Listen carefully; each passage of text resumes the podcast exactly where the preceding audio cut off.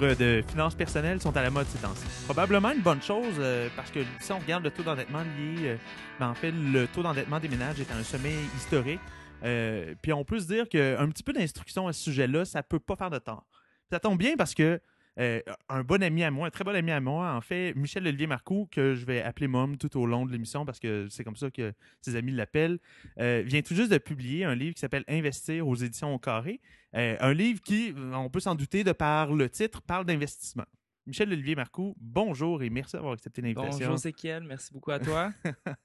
Ben écoute, tout d'abord, puis tu vas voir, on va, on va tomber dans le dans le euh, dans, dans le mythe un peu, là, si on veut, du livre, là, un petit peu plus tard, là, mais euh, je suis curieux, qu'est-ce que, tu sais, je veux dire, t'es, bon, t'es à la fin vingtaine, t'es conseiller financier, qu'est-ce qui te motive à, à t'être, ou plutôt, qu'est-ce qui t'a motivé à te lancer dans un effort de rédaction d'un livre de, de fi- finances personnelles, d'investissement?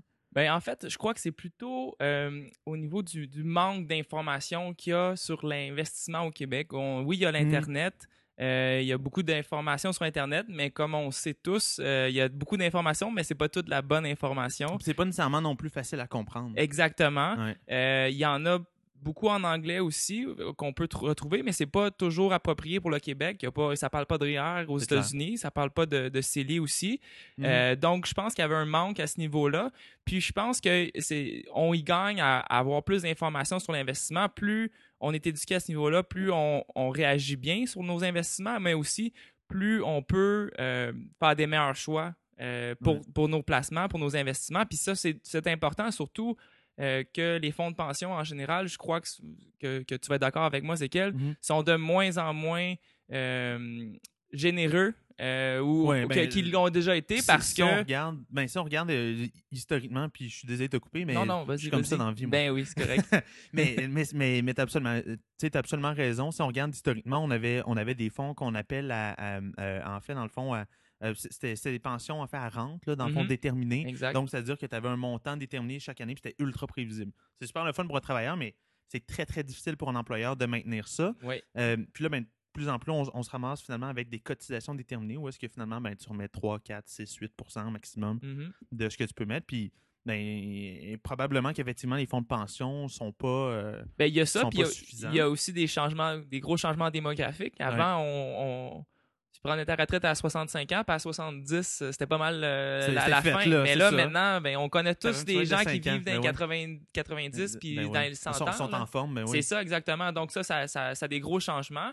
Euh, puis, euh, une autre des raisons, dans le fond, pour continuer à répondre à ta question, pourquoi, euh, pourquoi j'ai j'ai écrit le livre Investir, c'est aussi parce que des fois, les, on- les, les, les investisseurs sont mal informés par leurs conseillers. Je ne dis pas que, que, que tous les conseillers sont mauvais, au loin de là.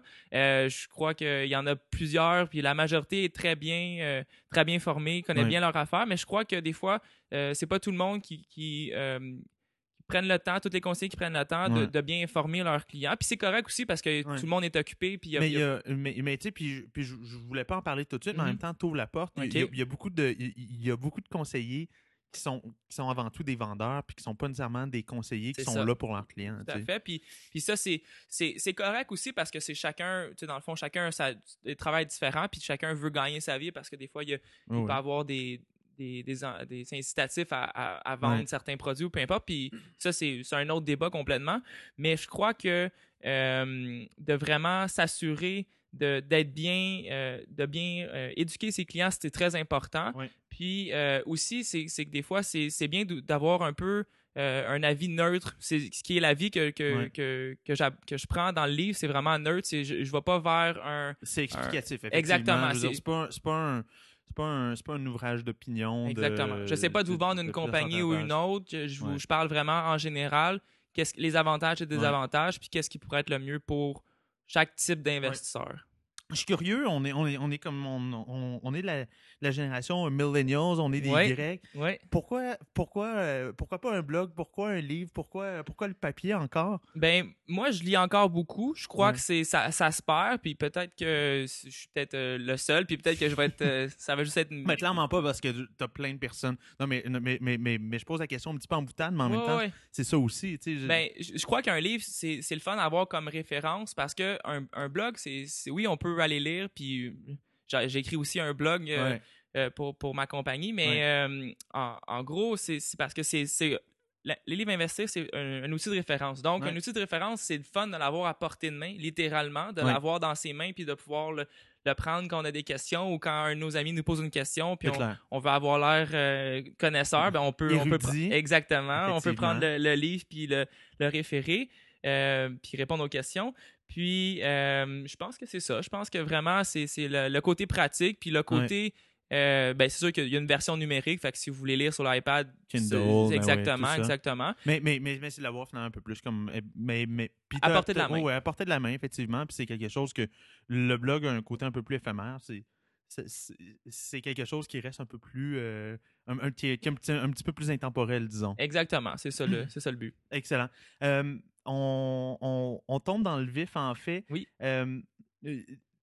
tu commences ton livre notamment en parlant du comportement de l'investisseur, en fait. en fait, comme tu parles finalement du pire ennemi de l'investisseur, souvent tu dis c'est lui-même, en fait. Euh, c'est quoi tu veux dire par là? Que les gens sont pas capables, euh, quoi, ils sont trop émotifs? Oui, exactement. Tu as tout à fait raison. En fait, l'investisseur, son pire ennemi, c'est vraiment lui-même dans la plupart des cas. Je dis pas que c'est le cas de tout le monde. Mais pourquoi un investisseur, c'est son ennemi? C'est que dans le fond, on, est, euh, on est très émotif, surtout pour de l'argent qu'on met de côté pour notre retraite. Et c'est de l'argent qu'on a travaillé fort pour, pour, mettre de côté, puis qu'on a fait des sacrifices. C'est de l'argent qu'on ne qu'on dépense pas aujourd'hui pour oh avoir dans le futur. Donc, quand on voit cet argent-là. Euh, tu, pourrais, tu pourrais partir super ton, ton retour de réa. Non, non, c'est ça, exactement. exactement. Pour, ben pour, euh, pour ta retraite, pour euh, s'acheter une maison plus tard, pour financer les études de ses enfants. C'est toutes des, des raisons euh, très, très importantes, très valides, mhm. puis pour lesquelles on est prêt à faire des sacrifices aujourd'hui pour plus tard. Donc, quand on voit cet argent-là, qu'on a travaillé si fort, puis on a mis beaucoup d'heures à, à, mettre ça de côté, ben c'est sûr que quand on le voit descendre parce que la bourse descend, c'est difficile, c'est émotionnellement difficile. Puis des fois, les, gens euh, réagissent euh, avec leur instinct, ce qui est à dire de sortir du marché, de vendre tout, puis d'attendre que la, que la tempête passe. Au creux de la vague, souvent, par ailleurs. Souvent, et souvent, il est rendu trop tard. Quand, quand, on est rendu qu'on qu'on le fait, c'est parce que ça fait des mois où ça fait ça a descendu de 10-15 je, je, me, je, me souviens, en fait, ça, ça, ça, me rappelle une anecdote que j'avais entendue d'un prof de finance. J'étais dans un, dans un séminaire à Philadelphie, là, genre deux ans. C'était un séminaire de, de wealth management, la gestion de patrimoine. Puis, euh, le gars, qui est un, professeur d'université euh, super reconnu, comme vraiment, vraiment brillant, racontait. À UPenn À, UPenn, oui. Wharton. À Wharton, ben oui, je, en tout cas, bref.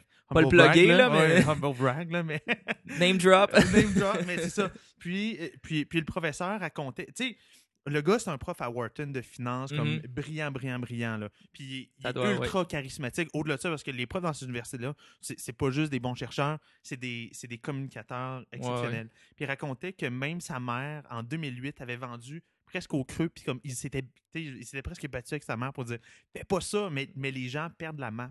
C'est ça. C'est vraiment l'émotion prend le dessus. Puis euh, d'où l'importance, encore une fois, d'être éduquer sur les placements, sur l'investissement, parce qu'on sait tous que, que oui, la baisse va, euh, pas la baisse, la bourse va, va baisser, mais euh, la baisse va durer aussi. La baisse peut durer aussi exactement, mais il faut, euh, il faut, il faut se rappeler, puis il faut toujours penser que il y a des baisses, c'est normal, puis qu'après ça, il y a une hausse. Puis souvent, la hausse est même plus longue en termes de, durée, en termes de mois, et souvent mhm. plus importante. Si, si on faisait pas d'argent à la bourse, euh, ben, personne n'investirait à la bourse, puis j'aurais pas de job, puis on n'en parlerait même pas. Tout le monde investirait dans. Je sais pas, genre dans des boîtes d'allumettes. Des boîtes d'allumettes. Ben ça. le vin, l'or. Oui, ailleurs. Ben oui, oui, oui. C'est des sources euh, d'investissement alternatives, mais c'est tellement niché en même temps, il faut vraiment que tu connaisses.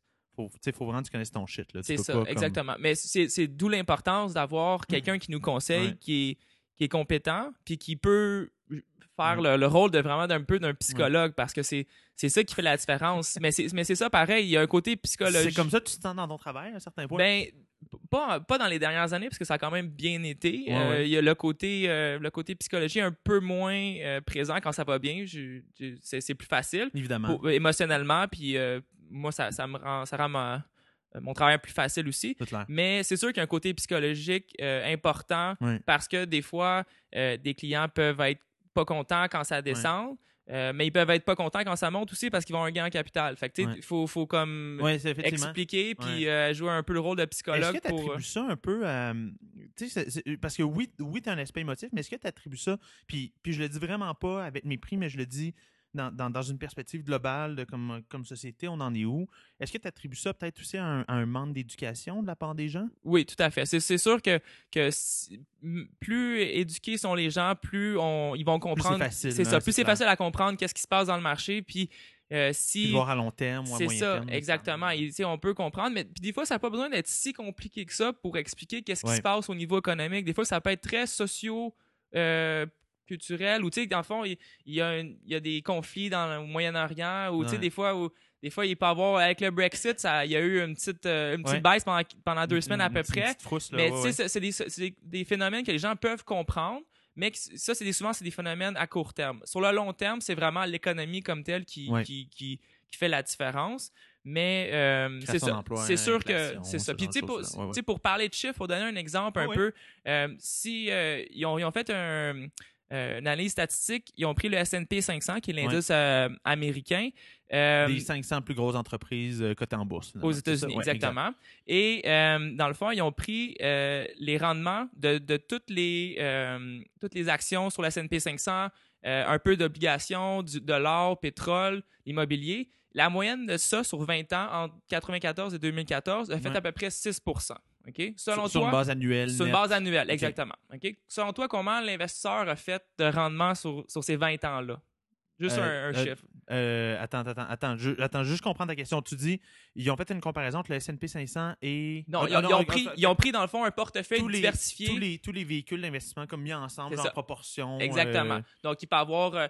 ben, S&P 500, ça, c'est un des actifs. Donc, il y a, les actions, il y a l'immobilier, il, y a le pétrole, l'or, euh, les obligations. Tu dis, tu dis un rendement annuel net de 6 À peu près. Je veux dire. Euh, L'investisseur, combien a fait pendant ce temps-là? Ben, écoute, moi, si tu me poses la question, puis, après la discussion qu'on a eue, moi, j'ai envie de dire 2-3 2,8 pendant cette période-là. OK? Donc, l'investisseur moyen a fait moins de la moitié de ce que les autres actifs ont fait sur la période. Donc, ça veut dire que puis ces investisseurs-là, ils étaient investis dans tout ça, dans les actions, les obligations. Parce que c'est pas mal juste ça dans quoi ils peuvent investir. C'est ça, ben exactement. Donc, les investisseurs, ce qui est arrivé, c'est qu'ils sont rentrés au mauvais temps dans le marché quand ça allait bien. C'est facile de dire, ah, ben cette action-là, ça monte depuis deux ans. Mais c'est peut-être qu'elle est rendue chère un peu. Ça, me rappelle, euh, puis ça va vraiment être terrible ce que je vais dire, mais ça me rappelle un petit peu ce qui se passait avec Enron. Comme, Exactement. Nortel. Quand, mais, Nortel, quand c'est en train de monter, là, tout le monde embarquait dans le bateau. Là. achetez-en, achetez-en, achetez-en. Bon, Enron, c'est un cas de fraude. Là. Mm-hmm. Nortel, c'est. En tout cas, c'est autre chose. Là. Autre chose mais, mais effectivement, puis comme tout le monde embarquait pendant que c'est en train de monter, puis comme c'est la frénésie, puis en donné. La, la, la bourse, c'est la seule le seul, la seule place, le seul marché dans le monde, puis je parle de marché, ça peut être un magasin, un épicerie, peu importe, où est-ce que les gens sont prêts à payer plus cher pour quelque chose. c'est vrai parce que dans le fond, à l'épicerie quand les, quand les raisins sont en comprendre. C'est plus, plus difficile à comprendre. je veux dire, tes fraises au mois de janvier, tu vois qu'ils sont laides. Là. Ouais, ouais, exactement. C'est euh, sûr. Mais c'est ça, c'est pas ton tangible. C'est un ratio pas... PI de 80, mais comme l'investisseur moyen n'a aucune idée de ce que ça veut dire. Exactement. Et c'est pas qu'il paye trop, en fait. C'est ça, ça qui est difficile. Mais tout ça pour dire que les investisseurs, ils vont acheter quand ça va être pas nécessairement le bon moment. Au lieu de juste acheter au, jour 1 puis de laisser ça fructifier pendant 20 ans avec un portefeuille diversifié, il aurait fait plus que le double de ce qu'ils ont fait pendant ce temps-là. Fait que c'est ça qui est. Puis, puis, puis typiquement, l'inverse, ben, ben on, en parle un petit peu, mais typiquement, l'inverse, bon, le pire, le pire ennemi de l'investisseur, c'est lui-même, mais dans, dans ta pratique, des gens, comment dire, c'est quoi l'initiative, la meilleure initiative qu'un investisseur peut avoir par rapport à ses, par rapport à ses, par rapport à ses actifs, par rapport à ses investissements? Ben, je pense qu'une des, des, choses les plus importantes, c'est de commencer tôt. Ça, semble niaiseux. Puis On l'entend beaucoup, oui, mais... exactement. Mais c'est, c'est, c'est, facile à dire quand, quand, quand, j'ai, quand j'ai 27 ans, mais même si on a 45 ans, même si on a 60 ans, il n'est jamais trop tard pour commencer à investir parce que plus on commence tôt, plus l'intérêt composé fait le, fait le travail à notre place, dans le fond. C'est comme ça que Warren Buffett est si tu connu. sur l'intérêt. Exactement. Warren Buffett a commencé très, très jeune et il est rendu maintenant dans 80, 80 je pense, si je ne me trompe pas. 82. Ouais, c'est ça. 82 ben, physiquement, mais pour vrai, à peu près 33 mentalement. C'est ça, exactement. Il est encore très allumé. mais s'il avait commencé à faire la même chose qu'il fait à 30 ans, on l'aurait jamais connu parce qu'il serait jamais devenu milliardaire comme il est, Ah ouais, exactement. Donc, euh, Parce, première... parce qu'effectivement, si on regarde Warren Buffett, tu sais, je veux juste faire une parenthèse, Ouais, ouais, mais si on regarde, tu sais, c'est pas, pas- je veux dire, il a fait des choix d'investissement très, très judicieux parce Mhm. que c'est un, investisseur avisé puis un analyste, mais, mais, mais je veux dire, c'est pas un Mark Zuckerberg qui a monté une business de, de plusieurs dizaines de milliards de dollars sur un, sur un espace de 10 ans. là, Exact. C'est juste quelqu'un qui, qui, euh, qui- qui croit à ses principes, qui suit vraiment ces principes-là, puis qui est très patient, qui est très euh, analytique, qui va Ouais. vraiment faire des recherches poussées. Euh, lui, euh, je pense que c'est la personne qui a le plus de citations dans l'histoire des finances. je cherche une, une citation en finance, puis c'est sûr c'est Warren Ouais. Buffett qui l'a dit à peu près. Lui, lui ou Ben Graham, là, sont, ouais, euh, c'est ben, tout dépendant, mais Ben Graham, il, était, il était moins dans une ère de médias comme, comme Ouais. Warren Buffett peut l'être en ce moment. Fait que tout ce que Warren Buffett dit, ben, on l'écrit puis ça de- devient une citation ça, automatiquement. Donc, c'est sûr que ça, ça joue en sa faveur.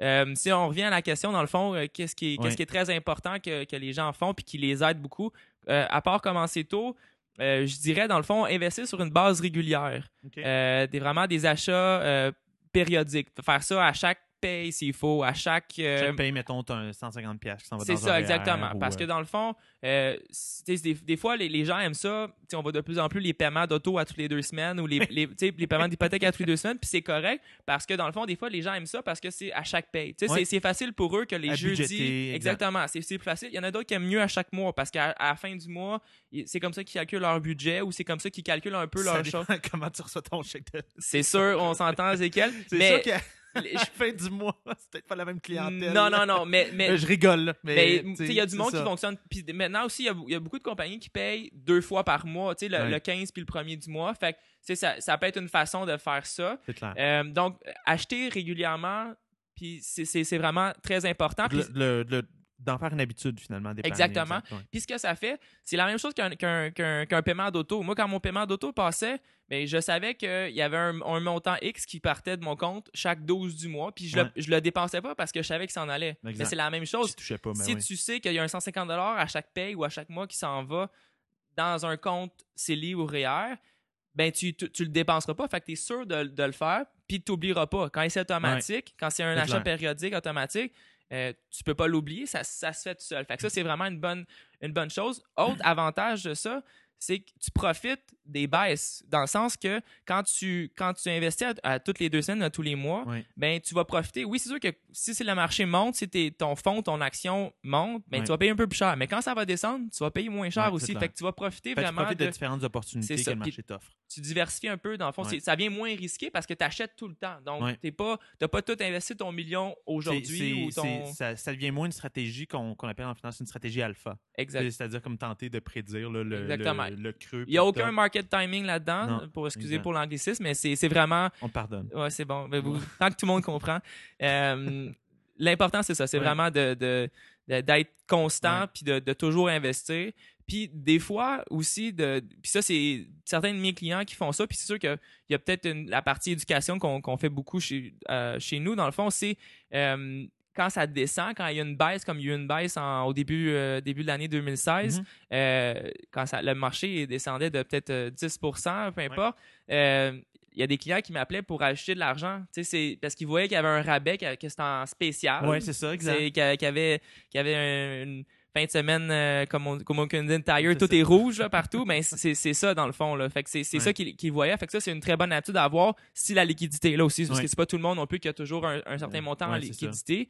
10 000 hey, comme let's go, on y va avec ça. Puis, ouais, exact. C'est ça. Puis, puis en parlant de liquidité, ça, c'est une autre chose que, que les investisseurs font bien, puis que qu'il y a de plus en plus de monde qui comprennent bien, c'est qu'on n'a pas besoin d'avoir trop de liquidité dans notre compte bancaire. Ça, des fois, c'est un, un mythe, puis c'est- une vieille Ouais. façon de penser. Je pense que j'avais déjà entendu, ça, ça prenait, euh, je sais pas combien de pourcentage de son salaire euh, dans son compte de banque au cas où qu'il arrivait quelque chose. On est en 2016, là, c'est c'est plus la même époque. Euh, on peut Tu recommandes combien, toi, à peu près? ben, moi, hon- honnêtement, je- je garde pas beaucoup. En, en fait, il n'y a, a pas de chiffre magique, il n'y a pas de pourcentage magique. C'est vraiment un montant qu'on sait que si toutes nos dépenses, il, arrive quelque chose, peu importe, on peut pas travailler. Ouais. Moi, je- honnêtement, moi, je garde vraiment pas beaucoup dans mon compte. Puis pourquoi je fais ça? C'est parce que je veux. ben, je je, veux- ben, je sais pas, je, puis, puis, je ton compte ne nous concerne pas, mais, non, mais, mais, on parle, mettons, d'une moyenne de combien pour une personne normale? ben, tu sais, moi, j'ai j'ai une hypothèque qui passe. Euh, j'ai des paiements de, de- d'assurance Ouais. euh, auto, tout ça. Tout. Euh, j'ai- je fais mes paiements de carte de crédit, euh, je fais mes paiements de frais de condo. Ouais. Puis, tu sais, je- garde très rarement plus de 1000 dollars dans mon compte liquide parce que. Ben, j'en ai pas ben. besoin. Puis si j'ai besoin de liquidité, ben je vais en prendre dans mes épargnes Ouais. euh, que j'ai placées dans un CELI. Ouais. Puis que Que tu peux sortir. sans exactement, problème, ça prend, ouais. tu sais, dans un fonds mutuel là, en général, ça peut prendre 3 à 5 jours Mhm. ouvrables pour que ça soit, pour que ça soit déposé dans ton compte bancaire. Fait que Ouais. si j'ai une grosse dépense, mon auto brise, Ouais. peu importe, je vais le mettre sur ma carte de crédit. Ouais. Puis c'est sûr, c'est pas tout le monde qui a des cartes de crédit, mais c'est un autre Ah débat. mais non, je- ben, en tout cas, c'est un- c'est une autre question, mais même, écoute, mais même à ça, même généralement, même si c'est une question de 3-5 jours, avec la plupart des gens, t'es capable de t'arranger. Ben tu exactement. dire, Tu- tu- Puis tu, tu le sais quand il y a une grosse dépense, puis que- surtout si tu la mets sur ta carte de crédit, la grosse dépense, ça va être juste à payer à la fin du mois. Donc, en- gros, c'est sûr que là, ça vient. C'est, tout le monde a une préférence, tout le monde a besoin d'un certain niveau de sécurité, puis c'est correct, je comprends. Euh, tu sais, j'ai, pas, j'ai pas d'enfants, fait que peut-être qu'il y a des, des dépenses Ouais. associées aux enfants qui peuvent être imprévisibles et tout ça.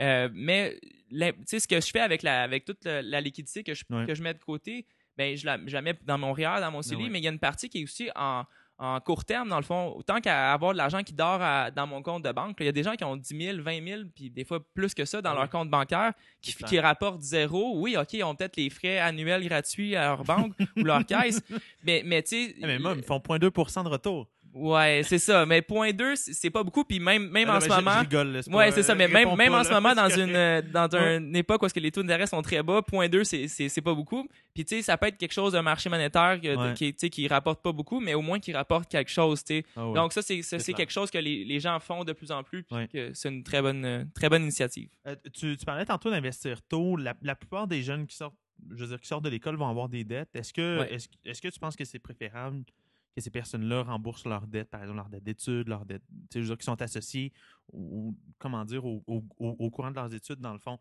en premier avant d'investir ou? Ça dépend toujours de la personne, parce que Ouais. c'est pas toujours... La, on réagit pas tous, tous pareil euh, face aux dettes. Ouais. Personnellement, je suis pas quelqu'un qui aime avoir des dettes. Ouais. Euh, J'ai ça de voir euh, de l'argent à un de mes amis Ouais, ou. À, à- à une institution, peu importe.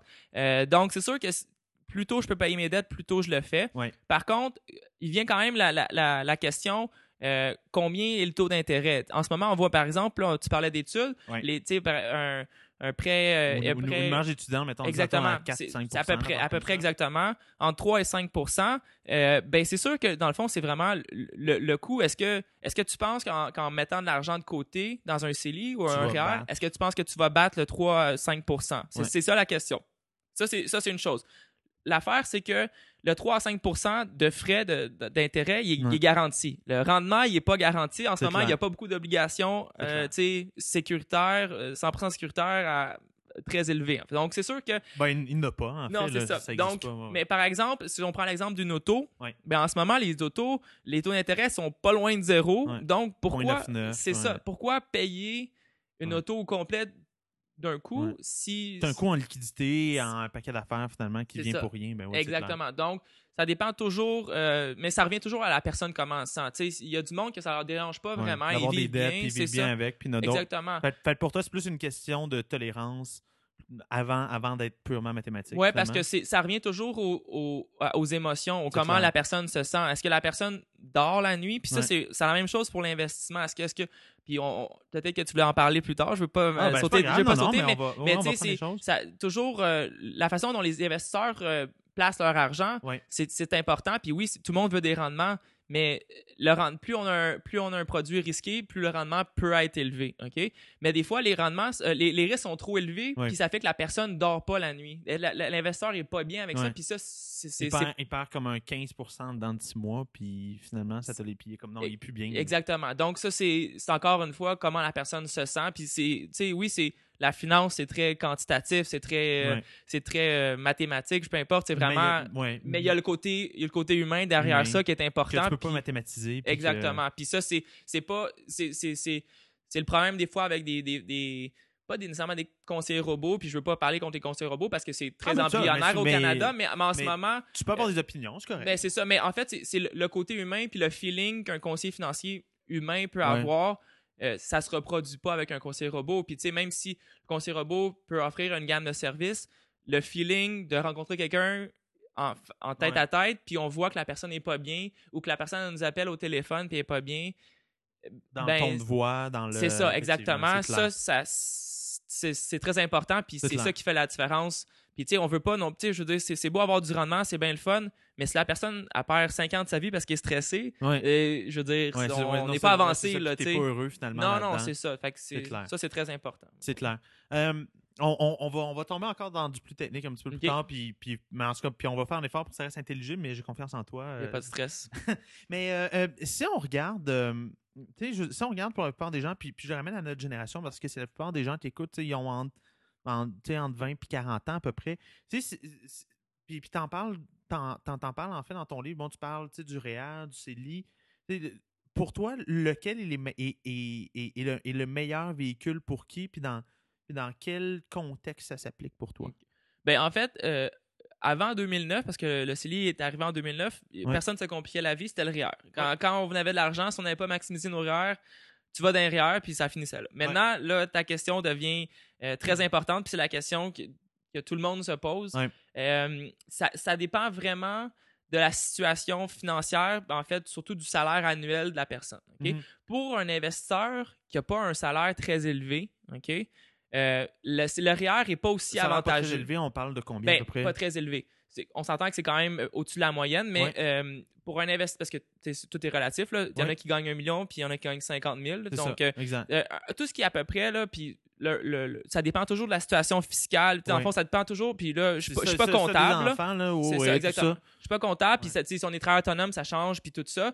Puis ça, c'est très important d'avoir un comptable. Je, Ouais. je fais, pas de plug à aucun comptable, mais l'importance d'un comptable est vraiment euh, primordiale dans un, dans un, porte, dans un portrait euh, financier Ouais. euh, comme, correct. Parce que dans le fond, le comptable, il va savoir mieux que moi, Ouais. qui est conseiller financier, quoi faire avec euh, au, au niveau des REER et des CELI Ouais. parce qu'il sait combien d'impôts vous payez, il sait, il C'est sait votre, clair. il sait votre, votre braquette dans le fond. Mais, mais Euh, pour revenir à ta question, typiquement, ouais, ça Ouais, ressemble à quoi? Ouais. dans le fond, euh, quelqu'un qui gagne en à peu près 45-50 000 et moins est souvent plus avantagé d'aller dans un CELI.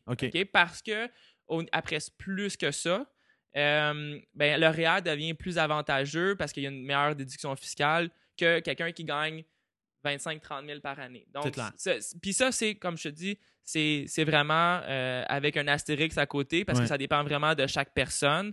Euh, le, le CELI a été créé pour les, le petit investisseur, entre guillemets, euh, parce que ça aide vraiment les personnes qui n'ont pas nécessairement des salaires élevés. Puis, dans le fond, le CELI, pour ceux qui ne le savent pas, dans le fond, puis Mhm. peut-être qu'il y a du monde qui ne comprennent pas vraiment c'est quoi la différence entre le REER et Ouais, le mais, CELI. mais, mais, mais expliquons-la, Ben, même en ça. fait, cette différence-là, oui. Un CELI, c'est un compte d'épargne libre d'impôt. OK? Donc, ce que ça fait, c'est que dans un, quand vous mettez de la- l'argent euh, de côté, tout l'intérêt ou le gain en capital ou les dividendes que vous payez, que, que vous recevez, Ouais. dans le fond, donc ça, c'est le rendement. Ça, c'est, par exemple, on investit 1000 dollars dans un, dans un CELI, OK?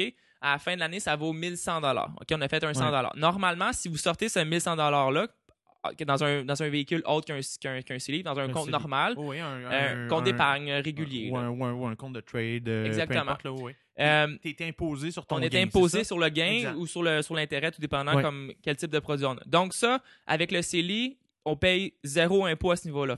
C'est un, gros avantage pour, euh, pour le petit investisseur qui, en plus d'investir puis de commencer à investir, faut qu'il paye l'impôt sur ce qu'il a fait. Ça peut le décourager quand même beaucoup d'investeurs. C'est comme, ben, j'ai fait de l'argent, mais là, il faut que je paye en plus Ouais, je touche pas. Puis souvent, en plus, ces personnes-là, tu sais, comme le, le, le 1000, le 2000, 3000 qui ont de louche, comme ils ont vraiment du fun avec ce 3000-là, tandis que la personne qui fait peut-être, un, on va dire, un 150 000 par année, ben, le 3000 de plus ou de moins, et comme tu le vois moins passer C'est ça, petit exact. C'est ça. Donc, pour le CELI, c'est ça le, le- le fonctionnement. Le REER, quant à lui, dans le fond, c'est que tout le monde, puis ah oui, pour euh, le CELI, il y a un maximum qu'on peut cotiser par année. Ouais. C'est sûr que ça dépend toujours de notre âge puis tout ça, mais euh, informez-vous, tapez sur Google euh, C'est- c'est- CELI. C'est puis 5500, je pense. hein, 5500 par année en ce Ouais. moment.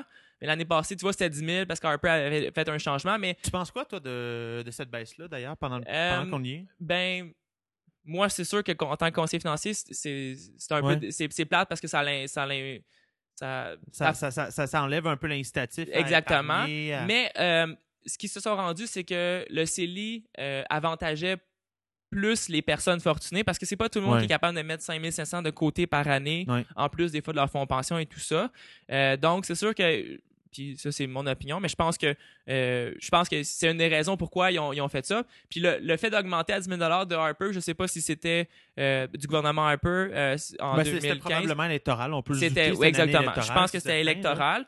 Euh, mais ça, rentre aussi dans, la, dans, dans une philosophie conservatrice de, de, de dire bon, mais tu vois, l'argent que tu es capable d'épargner, euh, tu devrais pouvoir. hum, tu sais, si on regarde d'un point de vue Ouais, ouais.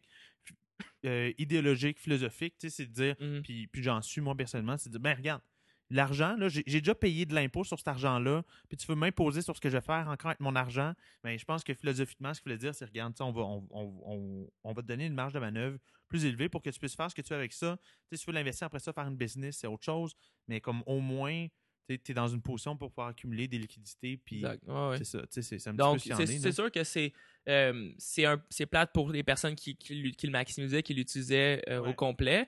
Euh, mais je, pense que c'est un, un ajustement. Peut-être que 10 000 par année, c'est un petit peu, euh, à défaut d'avoir un meilleur terme, agressif. Ouais. C'était un peu, euh, peut-être un, un- un- peu beaucoup. Euh, fait que c'est ça pour le CELI. En fait, pour le REER, euh, l'avantage, c'est dans le fond, c'est que si vous cotisez à un REER, Ouais. euh, le montant que vous cotisez, il y a une déduction fiscale de, de Ouais. ce montant-là. Et dans le fond, le CELI puis le REER, toutes les, les- dans le fond, toutes les dividendes qui, qui sont distribués par les fonds ou les actions, peu importe, euh, c'est tout euh, en- c'est un placement enregistré. Donc, vous ne payez pas d'impôt là-dessus. OK? Euh, un CELI, comme j'ai dit tantôt, quand on sort de l'argent, on- n'est pas imposé du tout parce qu'on a déjà, on a déjà payé l'impôt sur cet argent-là. Puis, euh, on ne paye pas d'impôt sur l'intérêt ou le gain en capital qu'on fait, donc le rendement qu'on a fait. Ouais. Avec un REER, quand on sort de l'argent, on est imposé à notre, euh, à notre niveau, d'im- notre taux d'imposition Ouais. normal, dans le fond. Euh, puis, euh, pourquoi? Ben, c'est parce que c'est de l'impôt qu'on n'a pas payé quand on a à, à la source, dans le fond. On- Peut-être qu'on on- peut- dépendant comment, comment les gens investissent, mais c'est l'impôt que le gouvernement, à un moment donné, veut avoir. Pourquoi il fait ça? Dans le fond, le gouvernement, si on se dit, ouais, mais il- on lui paye l'impôt pareil, ben, au moins, on le retarde le plus longtemps possible. Puis Autant, ça- Puis, puis aussi, tu payes pas d'impôt sur ton gain que tu fais. C'est ce qui fait une grosse différence. Ben, Ouais, ouais. Puis, puis c'est drôle qu'on parle de ça parce que présentement, c'est mon, je en- je suis en train de, c'est mon éternel baccalauréat. Je suis en train de finir. C'est mon dernier cours. Ben oui. Puis, puis, puis notamment, On va fêter ça. Oui, il faut. Tabarouette, mais, mais c'est ça. Puis, puis c'est notamment, c'est- un cours de finances personnelles, justement, où on Mm-hmm. compare, par exemple, ben, c'est quoi l'avantage du REER. Puis t'es- un des gros points, finalement, c'est que tu dis, OK, si tu prends cette même argent-là, euh, avec un taux d'imposition égal, puis que tu appliques ce taux d'imposition-là sur ton gain, comme euh, si tu regardes sur, sur, un, sur une période de 15-20 ans, ben, Mhm. tu te prives peut-être de 40-50 000 dollars. Ouais, ouais, ça, ça fait vraiment une grosse séance. Si on cotise euh, à chaque année pendant Ouais. plusieurs années, ça fait vraiment une différence. Puis c'est de l'argent qu'on qu'on paye au gouvernement. Puis Ouais. que, personnellement, j'aime mieux l'avoir dans mes poches que dans les poches du gouvernement. C'est clair. Pas parce que je veux pas payer d'impôts, mais c'est parce que je pense que j'aime mieux, mieux retarder le plus Ben, longtemps possible De toute façon, puis- je veux dire, ça va à ta retraite. Ça vient c'est de l'argent que tu vas utiliser à un moment. Euh, c'est de l'argent que tu vas utiliser à un moment où tu On- travailles plus finalement. ça. Donc, on est moins imposé. Ça, c'est un, autre- un avantage. C'est que souvent, à la retraite, on, notre salaire est moindre Ouais. que quand on travaillait. Donc, quand on le retire, mais notre taux d'imposition est moins. nécessairement est moins C'est ça, ben ouais, exactement. Donc, on paye moins d'impôts à ce Ouais. niveau-là. Euh, Sauf si tu fais un rap. sauf si tu fais un rap. sur le prochain Le sujet. prochain sujet qui est du le prochain rap. sujet. Comme, est-ce qu'il faut rapper? Est-ce qu'il faut rapper? Ben, Attends, premièrement, un rap, c'est quoi? Ouais, c'est ça. On va, mettre du, on va mettre du 50 Cent. Euh, un rap, c'est quoi? Il y a plein de monde qui trouvent ça drôle quand, quand je parle du rap. J'ai un chapitre Ouais. dans mon livre euh, qui, qui, qui s'appelle Le rap. Et euh, je, a- me suis fait taquiner à ce niveau-là. Mais Malheureusement, il n'y a pas de photo de 50 Cent. non, non, il n'y a, y a pas y a pas beaucoup. C'est pas un livre très imagé ou très. Shop. Non, exactement.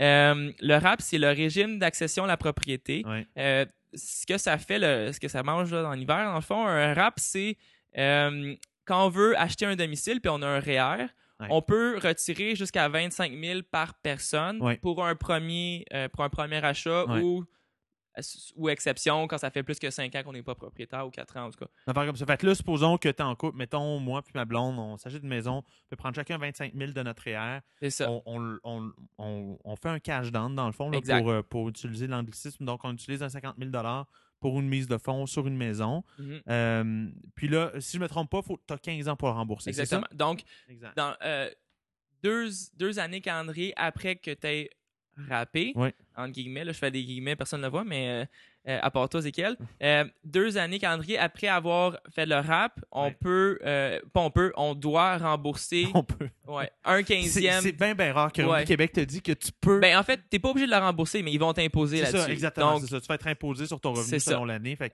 Exactement. Fait que Donc, c'est- si par c'est exemple ça, tu retires 25 000, je crois que ça, ça donne 1666 euh, par année qu'il faut que tu rembourses. Ouais. Euh, c'est pas euh, énorme comparativement à. Au moins, c'est c'est parti quand même sur une longue période. Ouais. Euh, Puis si on, on parle de 25 000 qu'on peut retirer, c'est le maximum. On peut retirer 5 000 si c'est 5 000 qu'on a dans notre IR aussi. Euh, fait que ça, c'est quand même un avantage parce que on, on épargne pour notre retraite, Ouais. mais on peut l'utiliser pour acheter un domicile. Fait que c'est quand même, c'est quand Ouais. même assez pratique. Est-ce que. Mais j'ai- comme l'impression qu'on a peut-être un petit peu une pensée, peut-être un petit peu trop idyllique face au rap. Est-ce que c'est possible?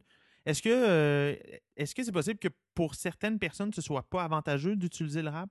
Ben, euh, ça, ça dépend toujours de d'où provient l'argent Ouais. pour, euh, pour ou combien on veut utiliser aussi. Ouais, Euh, J'ai pas connu beaucoup de situations que c'était pas avantageux. Je sais pas si c'était un exemple pour moi ou euh, t'as Ben, vécu ou. Ben, pas, pas, pas que j'ai vécu, mais j'ai calculé, puis ce serait difficile, mais ce serait difficile à, à expliquer. Mais tu sais, c'est souvent, c'est souvent une question de. Mais, puis, puis c'est là que ça rentre en compte. euh, c'est- c'est c'est- c'est là que toute la question de confort versus. Est-ce que ta maison, c'est un investissement ou c'est ou c'est plutôt. Ouais, je comprends ou- ce que ou- tu ou dire. ça devient quelque chose de plus confortable. Mais Mhm. quand tu compares, par exemple, ton retour sur investissement d'une maison versus. euh, Comme, comme versus, mettons, ce que tu préfères en gardant dans ton REER à la C'est sûr, je comprends ce que tu. Tu Ouais, sais, ouais. tu comprends? c'est Le, rendement n'est ton- pas nécessairement aussi bon avec une maison qu'avec euh, qu'avec un REER. Par contre, des fois, un- comme tu dis, à un moment donné, euh, le besoin se fait, l'horloge biologique immobilier, si Oh, on ouais. peut appeler de même, se fait sentir, puis on Ben, veut avoir quelque donné, chose à nous. tu vas avoir du confort. Exactement. tu veux envie te sentir chez gazon. toi. Tu T'as envie de te lever le samedi matin, de te mettre les deux pieds dans le gazon, là, puis de Ouais. le sentir entre tes orteils. C'est ça. Donc ça, ça, Puis ça, ça dépend ça toujours. Puis ouais. c'est sûr que ça a un prix exactement. Euh, puis il y a beaucoup de monde qui, qui pense à, à, à tort qu'on fait plus d'argent avec l'immobilier qu'avec qu'à la bourse. Euh, en, en général, c'est pas le cas. Je veux pas ouvrir un débat, puis je veux pas me, me faire. Non, mais, euh, non, mais c'est intéressant parce que l'image qu'on se fait, par exemple, d'investissement en immobilier, une personne que j'ai déjà reçue au podcast, qui va peut-être l'écouter, mais euh, je, je pense à mon ami Simon, par exemple, Mhm. qui lui a un, un- un très, très fort intérêt pour l'investissement immobilier. Mais une des forces, notamment, de ça, là, on va rentrer peut-être dans des termes un, peu- un petit peu plus techniques, mais c'est Mhm. que tu as l'opportunité d'utiliser énormément de leviers pour aller chercher peut-être à moyen terme des, Oui. des, des revenus fixes très intéressants. Ça peut être avantageux dans certaines situations. Mais quand quelqu'un, on parlait de s'acheter, faire un rap, s'acheter une maison. Ouais, une maison, ça ça. moins. là. C'est pas là qu'on va, c'est pas là qu'on va faire les rendements. C'est ça. Tu crées l'épargne avec ton l'épargne, l'épargne euh, Forcée. exactement. Donc c'est vraiment, euh, c'est vraiment ça le, truc. Fait que là, f- fait que là, finalement, je, vais pouvoir justifier grâce à toi, à mes, euh, à mes matantes à Noël, que, que, que, que si je suis pas encore propriétaire, euh, c'est pas, euh, c'est pas, c'est pas parce que j'investis pas dans mon futur, finalement. Non, exactement, C'est bon, exactement. c'est fait que c'est, au moins, tant que les gens investissent d'une façon ou d'une autre, Ouais. c'est ça l'important. C'est que le monde, euh, puis là, c'est encore un débat de société, mais euh, je pense que c'est- les, les gens ont, ont pas l'habitude encore d'épargner tant que ça. C'est Ouais. pas quelque chose qui est ancré. Est-ce que Et- euh, euh, est- est-ce que c'est quelque chose qui est québécois ou ben, parce, parce que tu as habité aux États-Unis, euh, tu sais, Oui. on, en tout cas, on pourra en parler plus tard, mais tu as habité aux États-Unis comme une bonne partie quand même de ta vie d'adulte. Mhm. Euh, Est-ce que, est que tu sens qu'il y a une attitude différente par rapport à l'argent au Québec euh, que Euh, aux États-Unis? Ben, c'est sûr que quand j'étais aux États-Unis, j'étais aux études, donc Ouais. l'épargne, est- mais surtout aux États-Unis, l'épargne n'est pas très importante. Et parce- vraiment négative. oui, en parce fait, que ça coûte Ouais. assez cher à aller à l'école aux Ouais. États-Unis. Mais tu as baigné quand même dans ce Ouais, dans cette culture-là, si je on pense veut. que c'est c'est plus un problème, euh, pas nécessairement québécois, mais plus euh, dans les années dans lesquelles on est. Je pense qu'on est dans une, dans une ère où est-ce que consommer, c'est cool, dans, dans une ère où est-ce que consommer, c'est important pour le statut social, Oui, c'est trendy. Puis c'est Ben, très, c'est très clair. facile aussi. On s'entend que le crédit est très facile. On parlait Ouais. d'auto à 0% à peu près. C'est clair. Écoute, ils sont rendus à faire des prêts auto à genre quatre- quoi, 84 mois, un truc comme ça. C'est ça. Paye ta voiture qui va rien valoir pendant 7 ans. C'est ça. Puis euh, tu l'auras peut-être plus dans 7 ans non plus. Ben, c'est sûr que. mais non, mais puis ça, c'est le pire en fait. Mhm. C'est les gens qui cumulent les bulles. Puis là, Ouais. faites-le, finalement, ils se ramassent avec un paiement de 100 000 pour un Exact. genre de comme. Non, mais c'est quand même. ouais, ça. Ils se ramassent avec un prêt auto de, comme, de 80 000 pour une Ou bien voiture. t'acheter une Mercedes puis de la garder ça, longtemps puis de, de faire attention. que That's de- the spirit. Ouais, c'est ça. exact. Mais Euh, c'est ça, pour répondre à la question, je pense que c'est vraiment. Euh, je pense pas nécessairement, nécessairement au Québec. Puis peut-être qu'il y a des provinces au, au Canada qui, qui épargnent plus qu'au Québec. Mais je pense que le- la grande erreur que les gens font, c'est qu'ils dépensent, puis ce qui reste à la fin du mois ou ce qui reste à- euh, dans leur compte quand, quand vient le temps de. quand la carte de crédit puis tout ça est payé, ben après ça, ils l'épargnent. Mais ça devrait être le contraire. On parlait d'achat périodique automatisé tantôt. Ouais. On devrait épargner, puis après ça, dépenser ce qui nous reste. C'est comme ça qu'on devrait le faire parce que euh, c'est important de mettre de Ouais. l'argent de côté pour sa retraite. Puis j'ai j'ai 27 ans, puis je suis loin de ma retraite encore, mais je le, je le crois sincèrement parce que c'est probablement que l'intérêt composé encore. Là, je reviens encore sur ce qu'on parlait vrai. tantôt. Non, non, mais, c'est quand même. c'est important. mathématique. C'est ça, c'est mathématique. Ah. Puis, euh, ben, Mais, je- mais, mais c'est intéressant ce que tu dis parce que euh, il y a, il y a un, il y a un livre, mais c'est pas un livre compétiteur. là. En fait, pour moi, pour moi, ça se complémente. Mais le livre de Pierre McSween Ouais. qui, est- qui est. pas compétiteur qui est- plus du tout. Non, non, non, non, mais, euh, non, mais c'est c'est vraiment différent. je là. pense que c'est complémentaire. fait. c'est vraiment complémentaire parce que lui il parle beaucoup de, de la façon de consommer. Puis lui, effectivement, il dit, il dit comme pourquoi est-ce que l'épargne serait pas comme je dire, serait pas considérée avec autant d'importance que ta consommation ou même plus, tu sais?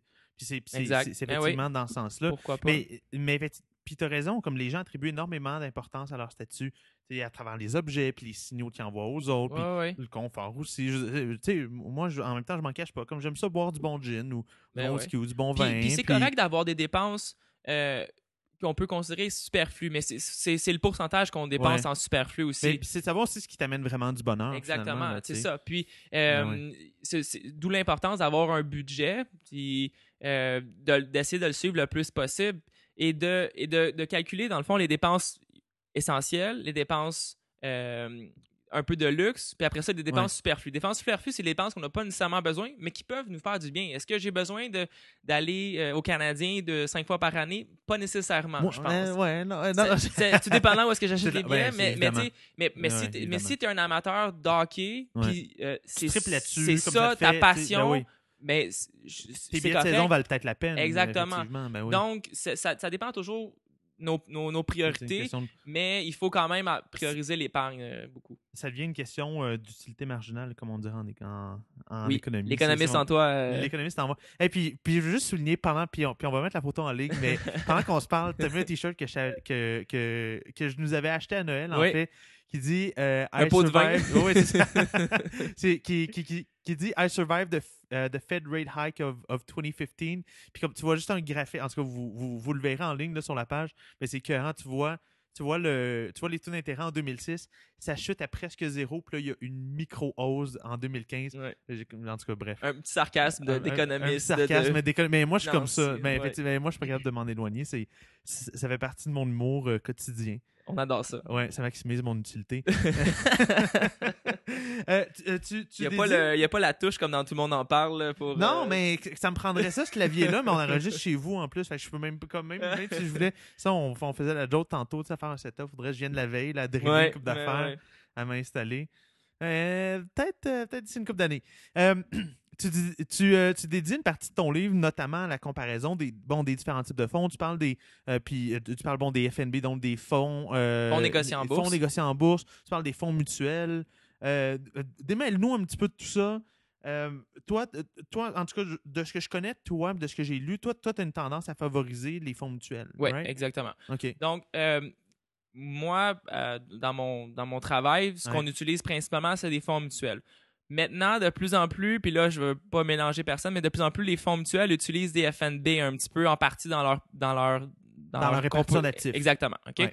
Donc, un fonds mutuel pour, euh, pour, pour faire un- une histoire courte, pour Ouais. les gens qui comprennent pas exactement c'est quoi, c'est l'argent de beaucoup d'investisseurs mis ensemble.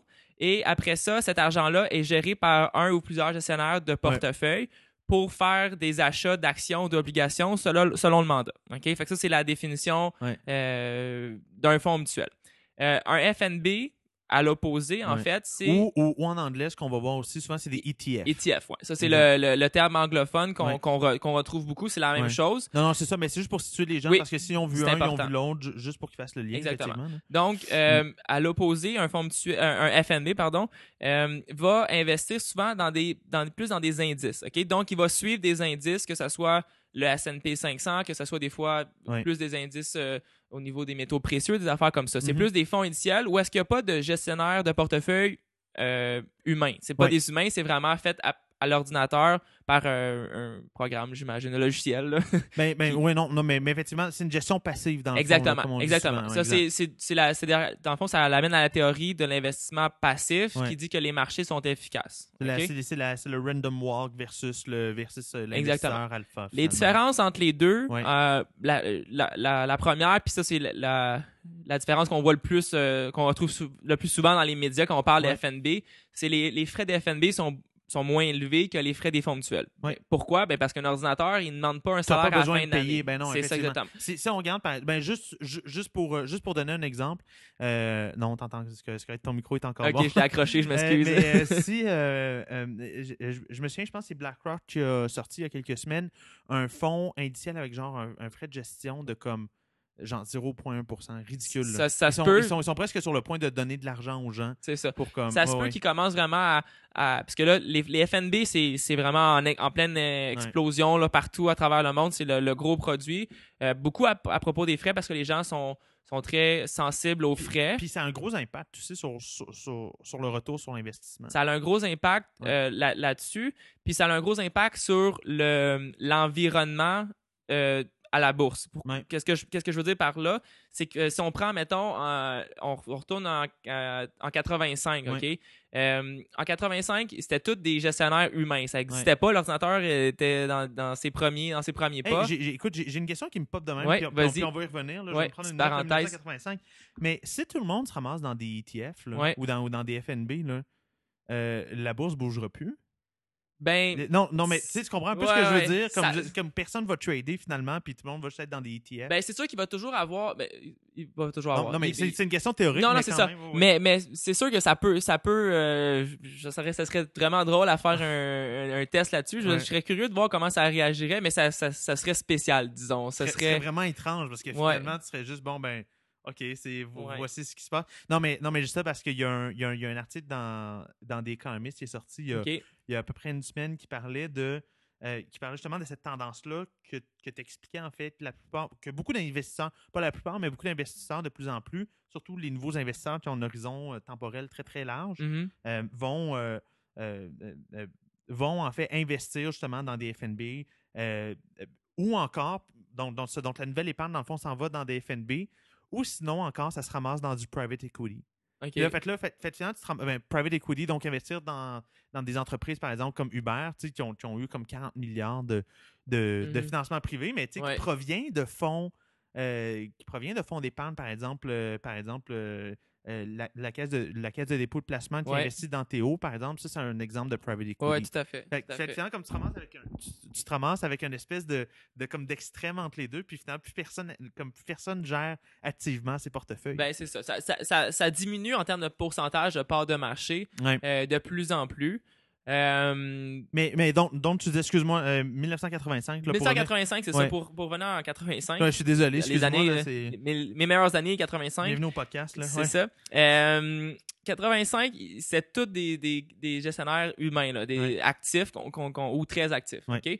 Euh, et là, on fast forward, encore un beau petit anglicisme, euh, en 2000, Ouais. euh, 2010, de, même puis de- les statistiques que j'ai vues, ça arrête en 2010, mais depuis 2010, c'est sûr que ça a encore plus augmenté là, le, le, le pourcentage de FNB. Euh, la partie gestion active a diminué drastiquement euh, depuis ce temps-là. Ce que ça fait, puis c'est une, une, une- une analogie que j'ai entendue par un gestionnaire de portefeuille humain euh, que j'ai rencontré dans, dans une conférence. Il dit à chaque matin que je me lève, que je vais travailler, il y a de moins en pardon, il y a de moins en moins de coureurs à ligne de départ. Auparavant, il y avait euh, il y avait c'était juste ça. Tout le monde faisait ça, tu n'avais pas le choix. Maintenant, il y a les FNB, il y a encore, il y a encore les, les, les gestionnaires de portefeuille, de fonds mutuels et tout ça, mais il y a aussi les, euh, ceux qui font du day trading, Ouais. il y a son- ceux qui font l'analyse technique. Il y a beaucoup, donc il y a beaucoup de types d'investisseurs qui n'existaient pas avant. Ouais. Euh, ce que ça fait, ben, Être un day trader aujourd'hui, c'est possible. C'est Euh, possible. Ce n'était pas possible en qui n'était pas 1985. possible. C'est ça, Pour une exactement. La- personne normale. la technologie n'existait pas. Euh, donc, ça, c'est ça, c'est un- une, une grosse différence. Ça se peut aussi que la, puis pense que le fait qu'il y a des day traders maintenant en analyse technique, ça a un peu une influence sur la volatilité aussi. Ouais. Parce que les autres, ils achètent puis ils vendent dans la même journée. Fait que les autres, ils s'en foutent qu'est-ce que l'action contient ils- ils ont, vraiment. ils ont- pour eux, la valeur intrinsèque de l'action n'a pas d'importance. Exactement. Et Le- eux, eux, eux, c'est les tendances de marché sur lesquelles ils misent. C'est ça, exactement. Exact. Donc, euh, c'est vraiment une tendance à la hausse pour les FNB. Puis, à chaque jour, il y a de moins en moins de, de gestionnaires humains ou de, Ouais. tu sais, de, de nouveaux fonds qui se créent. C'est vraiment la tendance vers les FNB.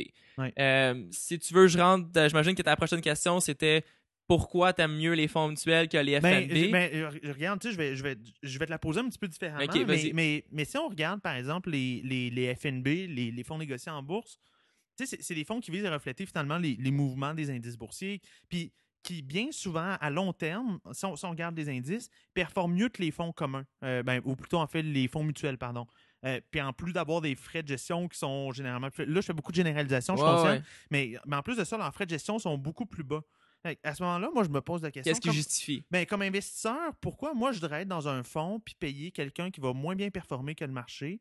Mhm. Puis en plus de ça, il donner mon argent, tandis que finalement, je peux juste garder plus d'argent dans mes poches puis, euh, puis avoir un investissement ultra Ouais. passif qui, au final, va. Ben, dans le fond, euh, il y a beaucoup d'études qui ont été faites à ce niveau-là parce Ouais. que c'est justement, l'investissement passif, les, les indices, euh, il y a, il y a pas, en fait, je recommence, il n'y a pas beaucoup de gestionnaires de portefeuille qui battent l'indice. ok? Ça, c'est des, c'est Ouais. des études qui sont faites avant même, je pense que les, les FNB existaient. Ben, L'indice surperformait sinon, les. le prix du marché existerait. Je veux dire, le, le marché n'existerait pas. Si tout le monde le battait, ben, le marché serait juste plus haut. finalement. Exactement.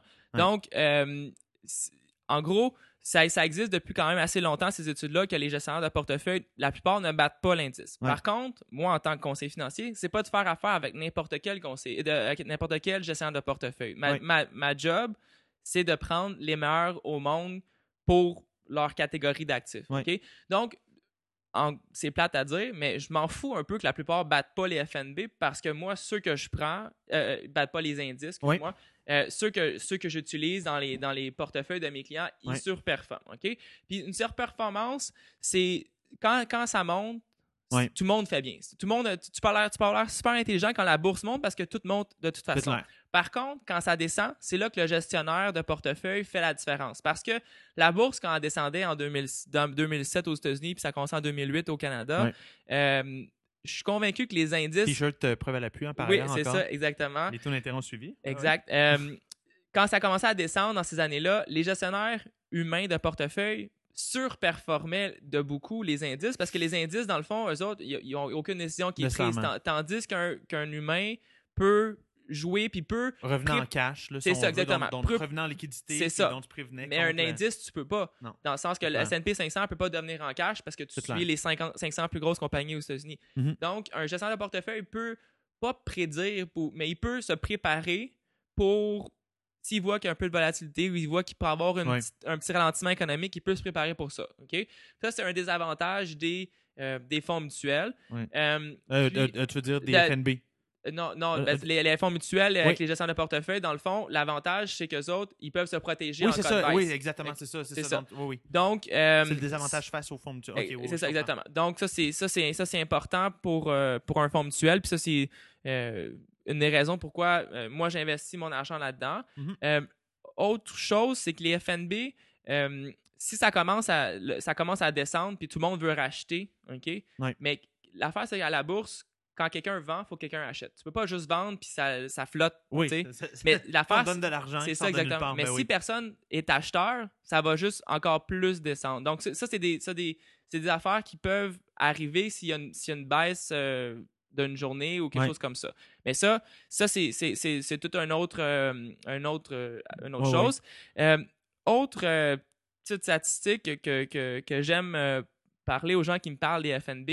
Euh, c'est la variation des, des, des actions. Parce que dans le fond, le- le- les FNB euh, utilisent la théorie justement que tous les investissements sont efficaces. C'est-à-dire Oui. que toutes les actions, à tout moment, sont toujours bien pricées, sont Ben, toujours au bon prix. oui, c'est la, théorie. euh, le terme m'échappe, il y a un nom en économie pour ça, mais, euh, euh, Market gros, comme efficiency en anglais. Oui, c'est ça, ouais, c'est ça, effectivement, là, de l'efficience de marché. Que Exactement. c'est- de toute façon, si tu avais une, une information d'avance que le marché avait. Tu sais, je veux dire, dans le fond, toutes les informations sont disponibles sur le marché ou à peu près. Exact. Puis il réagit de manière quasi. particulièrement vrai sur les, sur les, sur les marchés financiers, quoi, qui ont une tendance à, à surréagir ou à, C'est ça. ou à sous-pondérer de l'information. Dans le fond. Euh, le- le- ce que j'ai, une, une slide dans une présentation que j'ai vue dans une conférence dernièrement, Ouais. euh, il, il nommait toutes les, dans les plus grosses compagnies euh, au, monde, je parle de Apple, Microsoft, euh, Google, Google, euh, Amazon, Under Armour, tu sais, vraiment, là, ouais, c'est grosses des- des- dans des grosses compagnies comme ça, puis ils montraient, dans le fond, la variation que ces actions-là ont eu en une année. OK? Mhm. Donc, par exemple, Apple, si je me souviens bien, en une année, a fait une variation de 46 Ouais. entre le, le point le plus haut puis le point le plus bas. Si l'action est vraiment, puis cette action-là, le fond, l'action d'Apple est suivie par 48 analystes à travers le monde, dans le sens que comme C'est leur job à temps plein. C'est leur job à temps plein de- d'écrire des Ils sont rapports sur des sur la- appels avec Tim Cook. C'est euh, ça, comme à- à exactement. chaque quart, Donc, on s'entend questions c'est dures. ça. On oui. s'entend qu'Apple est très connu. On est là en train d'enregistrer sur un, sur un MacBook avec mon iPhone à côté de moi. On s'entend qu'Apple oui. est quand même assez connu et est très suivi euh, autant leur lancement que leur action. Euh, par exemple, le fait que l'action, en une année, entre le plus haut puis le plus bas que l'action a été, connaissent un- ouais, des variations. des versions de celle-là, ouais. 46% ça montre que peut-être que c'est pas si efficace parce que c'est des c'est pas des petites compagnies là, qui, qui, qui commencent puis qui explosent. Ouais. C'est Apple. C'est des, des, des centaines de milliards de valuation de marché, de, de, de, de market cap. Donc, donc c'est, c'est quand même assez. Euh, puis, tu sais, je te parle d'Apple. Il y a Ouais. Amazon, en un an, c'était 69% de variation. Ouais. Amazon, c'est pas un nouveau joueur. Là. On- on- C'est tout le monde connaît ça depuis longtemps. Donc, ça, c'est, c'est des, c'est des, c'est des statistiques qui, qui, qui, qui me portent à croire. Puis, tu sais, je pense que c'est il y a beaucoup de monde qui, qui pourrait avoir d'autres arguments pour les FNB. Euh, mais je, je pense que ça, ça me montre que dans le fond, le marché est peut-être pas si efficace qu'il l'a déjà été quand, quand la, la théorie du ma- de market efficiency est, est Mais arrivée. je veux dire, si les informations changent au fil de l'année par rapport à Apple, même si des grosses variations, euh, la théorie peut tenir quand même, non? Ben, est-ce que tu penses qu'Apple en un an vaut 46% plus ou 46% moins? Ben, c'est une question d'attente en même temps. Non, mais, non, je, mais je ça, veux- je veux mais- dire, je, je me fais l'avocat du diable, Non, mais, c'est une question, une question d'attente en même temps. C'est comme, comme Twitter quand on avait, la- quand, quand, quand on avait des grandes attentes pour Twitter. Puis là, mais là, tu avais, des évaluations complètes. J'ai envie de dire farfelues, mais c'était des informations que le marché avait à ce moment-là, puis le marché s'alignait sur, sur les attentes. Euh, Mais, que- mais Twitter ouais. valait peut-être pas ça dans le Ben, temps mais là, clairement, ça- clairement ça, on c'est un réalise autre débat, là, c'est- mais- c'est vraiment une autre question. Non, mais tu comprends ce que je veux dire? ouais, c'est- non, je comprends ce que tu la veux plupart dire. des gens vont, vont même, même les meilleurs, même ceux qui surperforment les indices, vont Mhm. OK, ben, je- mais là, c'est là que le jugement humain rentre en ligne de compte pour dire que la pondération de cette information-là est, est- est peut-être trop importante dans le marché, et pas assez importante. Exactement. Là, ça devient, ça devient, Puis ça le, devient le- judgment le fait qu'il y ait des là. variations comme ça importantes dans, dans des grosses euh, dans des grosses actions comme euh, euh, comme Apple, des affaires Ouais. comme ça, mais ça, ça crée des opportunités pour les gestionnaires de portefeuille ben humains ouais, parce que ben ouais. ils, voient bien qu'à un moment donné, les, les actions descendent en, en bas d'un certain niveau, puis comme dans le fond, les, les FNB, L'entreprise vaut pas ça, mais c'est oui. ça exactement, ils, ils trouvent des, des, C'est clair. des opportunités d'achat dans le fond. Donc, Ouais. ça, c'est. Puis pour aller dans le même sens, Oui. puis pour, pour, faire, pour boucler un peu la Oui. boucle de ce qu'on parlait au début, tu sais, Warren Buffett, a un- je pense, a un taux de rendement annuel de 20% comme depuis, depuis à peu près l'âge de 15 ans. Ouais, c'est ça. Il a, comme il a très bien fait dans- dans- Ouais. depuis qu'il est Puis- jeune. Puis, puis les marchés n'ont jamais fait, euh, ont jamais fait, ont, ont jamais fait 20% annualisé depuis C'est 40 ça. ans. Là. Fait que puis c'est un, très bon gestionnaire de, de, de- Ah, de portefeuille. Puis son portefeuille, lui, ben, il a pas la même stratégie que moi où est-ce que j'achète un fonds mutuel, lui, il achète la compagnie. Oui. Ou une partie de la compagnie. Que Kraft, euh, Coke, euh, Coke. Heinz. Sais, des euh, petites boîtes. Là. des petites des startups. Là. Des stars. oui, mais là, c'est intéressant parce qu'en plus, il est revenu à son. à- il, est revenu en faire un hybride parce qu'au début, ou en tout cas, ben, au début, peut-être dans, peut dans sa trentaine, quarantaine, là, c'est début. euh, Ça son début est loin. Hein? son, son début est loin, là.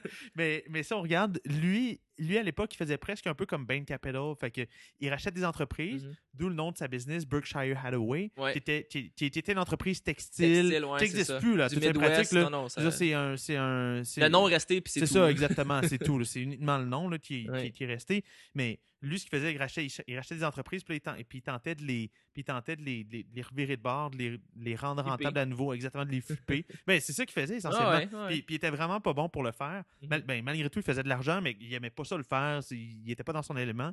C'est intéressant pa- parce que là, il y a, il y a- il y a une compagnie, ou en fait, il y a une firme de services conseil qui s'est euh, qui a- qui a- qui s'est raffiliée à lui, qui s'appelle 3M. Ok. Là, ben là, c'est eux là, maintenant qui. Ouais. Comme, fait qu'il revenu à une stratégie un peu hybride. Ben, à un là, donné, aussi, Mais il parce qu'à un donné, puis- ben, un, puis deuxièmement aussi, tu as tellement d'argent que comme, tu peux plus juste rentrer dans le marché. Comme tu as, d'autres opportunités que tu n'as pas parce que tu as tellement d'argent. Puis t'es- ben là, ok, je vais avoir un retour sur mon investissement. Il faut qu'on devienne créatif aussi. tu. Je, je, te poser une question dans la même perspective Oui. que, que ma question de tantôt. Ben, elle est un peu chienne, ma question, mais, mais je, On va être encore amis après la question ou... je sais pas. C'est, toi qui décides. Moi, je, moi, je suis encore ami. ok? C'est bon. Mais en même perspective, il y a, y a une de plus en plus, il y a une montée des robots conseillers. On dirait que je parle d'un film de science-fiction, là, Ouais. mais euh, comme la montée des robots. Ouais. mais, mais- mais avec des frais qui sont essentiellement très, très faibles aussi. Mhm. Puis c'est très transparent. Puis, euh, puis évidemment, je parle pas de toi ou je, ou je parle pas euh, de personnes que je connais personnellement, Non, mais, non. mais, mais la façon dont beaucoup de conseillers financiers sont payés, il y a un manque de transparence aussi à ce C'est- ça peut être nébuleux pour certains investisseurs, Ah, je suis d'accord euh, avec toi. Tout à fait. Je veux dire, présentement, en quoi c'est bon encore d'avoir un conseiller financier? Ben, tantôt, je t'allais dit, il y a le côté humain que. Ah, je m'excuse. là. Non, non, non, non, non, non, non, mais, non, mais c'était- Je rigole. C'est ça. blague, c'était- là. comme je t'ai dit tantôt, euh, c'est le côté humain, c'est le côté feeling, le Oui. côté. euh, Puis, tu sais, personnellement, j'aime ça aller chez mon, mon garagiste ou mon. Ouais. Tu sais, av- avoir mon barbier. Ouais. Tu sais, je, je veux tout le temps avoir la même personne parce que j'aime j'aime ce côté-là. Euh, oui, il y, a un- il y a- il y a un frais associé à avoir un conseiller financier comparativement à un conseiller robot. Mhm. Par contre, un conseiller robot, comme j'ai dit tantôt, euh, il n'y aura pas le feeling quand ça va pas ou si vous avez une question, si ça file pas, si vous avez une crainte ou peu importe. Ouais.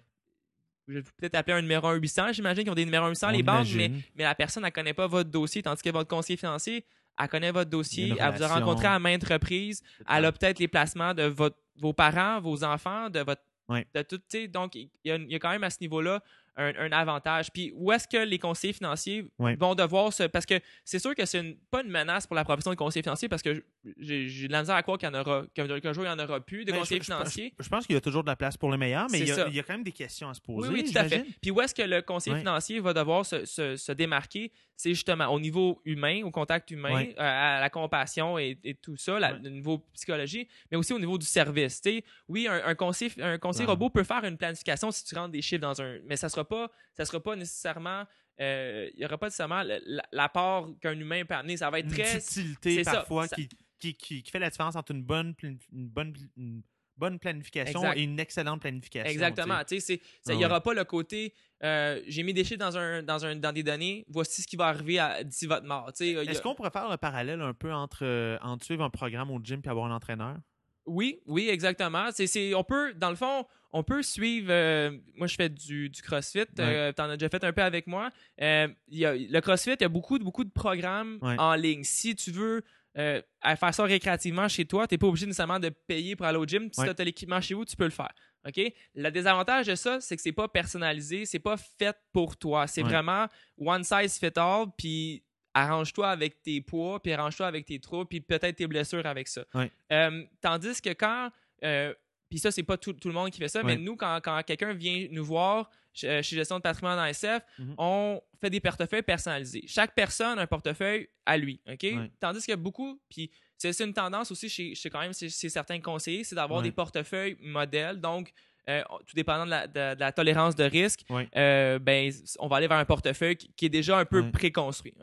Nous, on va vraiment personnaliser. Puis c'est là que je pense que les conseillers vont devoir se démarquer. C'est parce que le conseiller robot peut faire la même chose. Dans le fond, c'est ça qu'il va faire. C'est qu'il va Mhm. prendre la tolérance de risque de la personne, l'horizon de placement et tout mais, ça. mais à un prix moins faible. À un prix moins faible, exactement. C'est ce que, par, par exemple, tu sais, je pense, je, pense, je pense à mon ami Julien Bro, qui lance Hard Bacon. Puis lui, le gros, gros, gros de son argumentaire, c'est là-dessus. C'est ça. Hey, là, vous payez de l'argent pour. Puis lui, puis lui, il a une approche vraiment raide, là, en plus, là, Ouais, qui, est beaucoup plus radicale que. Je comprends, que- ouais, ouais. Mais, mais quand même, mais c'est- mais, mais c'est c'est une autre facette, effectivement. il y a un beau côté éducatif euh, sur l'investissement euh, Art Bacon que, que j'apprécie parce que je pense qu'on peut beaucoup. euh, Puis il le rend intelligible aussi pour beaucoup de C'est personnes, ça. mais en même en tout cas, bref. Mais ouais, Mais pour revenir ça. à ce que tu disais. Ça- ça revient toujours au côté, euh, dans le fond, le service ajouté qu'un Ouais. conseiller peut, a- que- que peut amener, c'est qu'il y y a- il y a un côté personnalisé et euh, il y a aussi le fait que, euh, à, part le, le- à part le service personnalisé, les frais, oui, c'est très important. Puis ça, c'est c'est l'argument numéro un, numéro un des FNB, Ouais. puis des conseillers robots.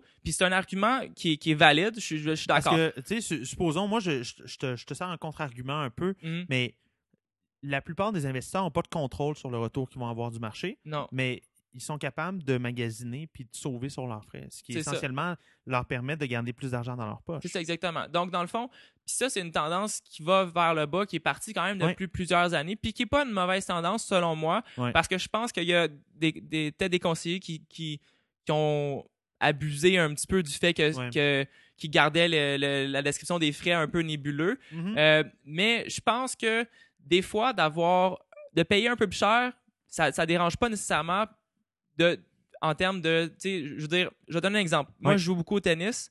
Les raquettes avec lesquelles je jouais, ça coûte à peu près 200 dollars en magasin. OK? Mettons, 200 dollars en magasin, j'étais prêt à payer ça parce que je savais que ça allait me faire mieux jouer, j'allais peut-être moins perdre parce que c'est une raquette, une meilleure raquette. Mais il y a des raquettes à 50 dollars aussi au. Sport Expert. Je veux dire, il y en a. Il y en a. Puis je dis pas que, je- j'aurais tout perdu mes matchs, mais j'en aurais peut-être perdu plus, puis j'aurais peut-être été Ton un peu moins bon. confort, ouais, Exactement. Mais particulièrement au niveau auquel tu jouais, là, on, ça. on puis on va le dire pour les gens, tu as joué dans la NCAA, c'est quand même pas rien. Ouais. Ah ouais, c'est quand même. euh, Aux États-Unis, un- ouais. États- exactement, c'est ça. C'est quand même un beau feat. là. Mais donc, euh, c'est ça. Donc, je pense que des fois, de payer un peu plus cher, si- mais tu sais, payer un peu plus cher, faut avoir quelque chose de plus. Faut pas, faut pas payer plus cher par, parce que pour te on- faire mettre dans un. dans un portefeuille Ou dans- dans modèle. un fonds mutuel mais, quelconque je dire, les- le monde qui ouais, utilise ouais. les portefeuilles modèles, je peux comprendre parce que de plus en plus, l'industrie est compétitive, de plus en plus, l'industrie est, est coûteuse ou, ou prend du temps en termes Ouais. de conformité. Puis c'est correct aussi parce que c'est la, la sécurité des, des, euh, des investisseurs. Particulièrement avec tout ce qui s'est passé, comme. euh, C'est ben, ça. tu je veux dire, euh, on a juste à penser à Norbourg, c'est ça exactement. Donc c'est sûr que, Ah oui. mais c'est ça, tout ça pour dire que la conformité est très importante, mais prend de plus en plus de temps dans la journée d'un conseiller financier, puis, puis c'est correct. Sauf que après ça, si un conseiller financier, il- il- dans le fond, un conseiller financier est payé sur le volume d'argent qu'il gère. Donc Ouais. c'est- c'est c'est sûr que euh, il y, a, y a des gens qui prennent cette option-là, puis c'est de plus en plus populaire, puis c'est correct aussi. Mais moi personnellement, Ouais. je trouve que si je veux ajouter un service puis donner un meilleur service à mes clients puis me Mhm. distinguer un petit peu de la masse, ben il faut que je fasse ouais. quelque chose de différent. Puis oui, ça me prend plus de temps bâtir un portefeuille pour un client, mais j'ai pas de je me sens pas mal s'il arrive quelque chose parce que je sais que j'ai vraiment bâti le portefeuille pour le client tandis que des fois euh, tu sais quand, quand on dit toujours à peu près les mêmes portefeuilles, c'est pas Ouais. nécessairement toujours si adapté pour Mhm, pour mhm. chaque client. Donc euh, non, il y a une question de subtilité, effectivement. Exactement. Puis je pense que je veux, je vais être conséquent aussi dans, tu sais, moi je pense que tout le monde mérite d'avoir un portefeuille. Ouais. Fait que je vais être conséquent là-dedans. Je veux pas, je, je, me sentirais mal de, de juste Botcher. mettre dans un, c'est Ouais, ça exactement, ça. de mettre ça dans un, dans un Exact. moule. Mais encore une fois, je n'essaie pas de, Ouais. de blâmer ceux qui le font. Je comprends totalement pourquoi ça devient de plus en plus euh, une tendance dans, Mhm. dans l'industrie. Ouais, effectivement. Euh, Peut-être en, en- en- en terminant, je ne sais pas si tu as eu la chance de le lire, ça n'a pas circulé beaucoup, mais, mais, lu. Fabien Major, tu es un conseiller financier Ouais. bien connu au Québec. Il a fait beaucoup de chroniques à la radio. Euh, puis il disait, en gros, que les conseillers dans les banques avaient souvent tendance, en fait, à vendre le produit maison parce que les, ben, nécessairement la banque était mieux rémunérée pour le faire, Mhm. mais les conseillers également étaient mieux rémunérés pour le faire. Est-ce que, toi, toi comme, comme insider, comme quelqu'un qui est dans l'industrie, est-ce Ouais. que c'est quelque chose qui te surprend? Non, ça me surprend pas parce que euh, ben ça c'est- répandu quand même. Ouais. Euh, mais c'est pas juste dans les banques, euh, je- des institutions Ouais. euh, financières comme les ben, en fait les, les- les Ouais. compagnies d'assurance font un peu la même chose.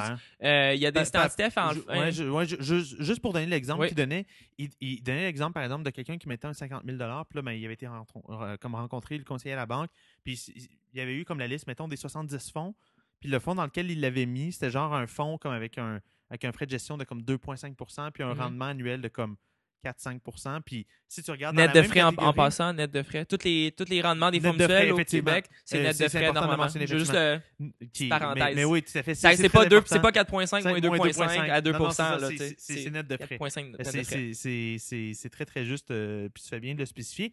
Mais, euh, puis, puis il disait, dans la même liste, Mhm. tu avais un fonds euh, coté par Morningstar, genre comme 5 étoiles. Cinq ou- étoiles, ouais, c'est ouais, ça, ouais. comme 5 étoiles.